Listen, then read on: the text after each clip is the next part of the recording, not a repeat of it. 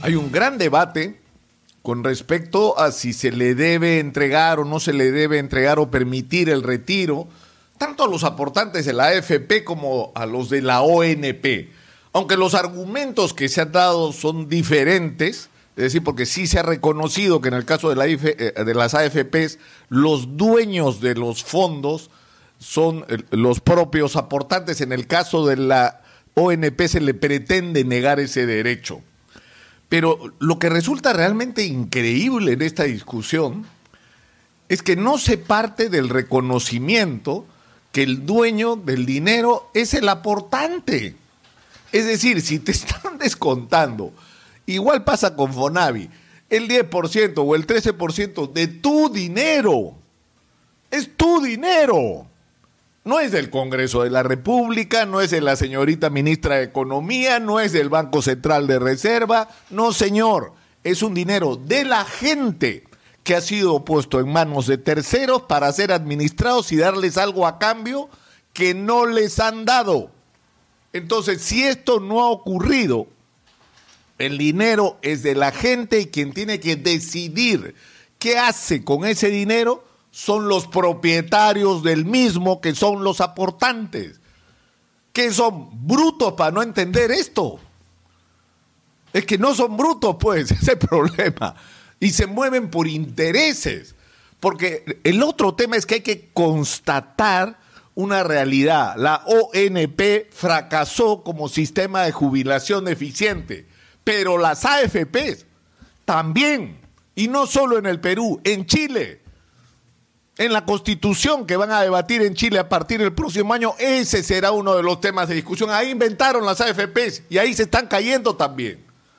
¿Y por qué digo que ha fracasado? Porque la promesa fue un sistema de administración eficiente donde el dueño del dinero, al que además nunca le dieron derecho a opinar, es el propio aportante y que te va a garantizar pensiones de jubilación digna. Mentira, eso no ha ocurrido.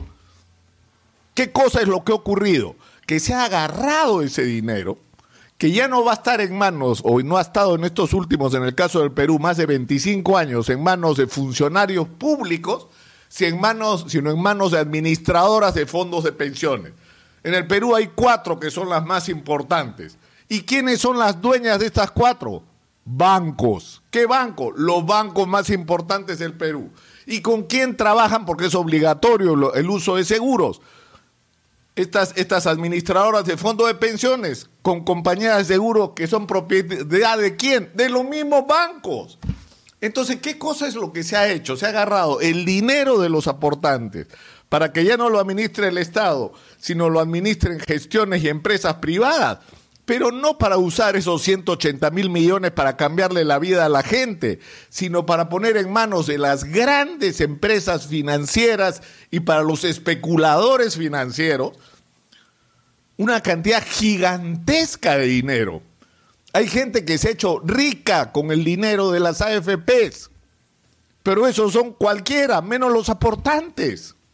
Se han entregado con los fondos de las AFPs créditos a los bancos a tasas bajísimas y a su vez esos bancos le han prestado dinero a la gente a tasas de interés altísimas para empezar.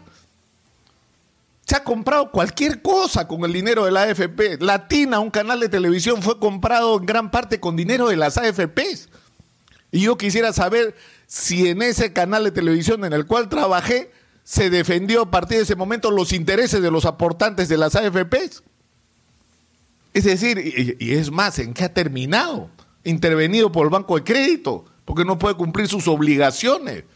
Es decir, no solamente no se ha beneficiado al aportante, sino que al final ha sido un gran engaño para juntar cantidades gigantescas de dinero para que los de siempre hagan grandes negocios.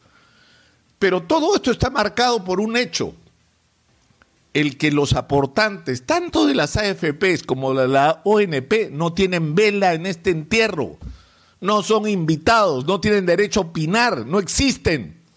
Simplemente les cortan un pedazo de su dinero y otros disponen de él. Y eso se tiene que acabar. ¿Qué tiene que venir? Un solo gran sistema nacional de aseguramiento, uno, que recoja, es verdad, lo del fondo de capitalización de las AFPs y que uno nunca pierda su dinero. Eso es cierto, donde haya participación del aportante, pero donde el manejo del dinero, de esas fortunas que se reúnen, sirvan para inversiones reproductivas en beneficio del jubilado y no en beneficio de aquellos privilegiados que tengan acceso a ese dinero. Eso tiene que cambiar. Yo sé que esto le asusta a mucha gente, pero ¿a quién asusta y a quién preocupa esta gente? A quienes se han estado beneficiando de este sistema perverso, que una vez más no fue construido para resolverle la vida a la gente cuando tenga que jubilarse, sino que fue construido para poner millones de millones de millones de dólares en manos de los de siempre.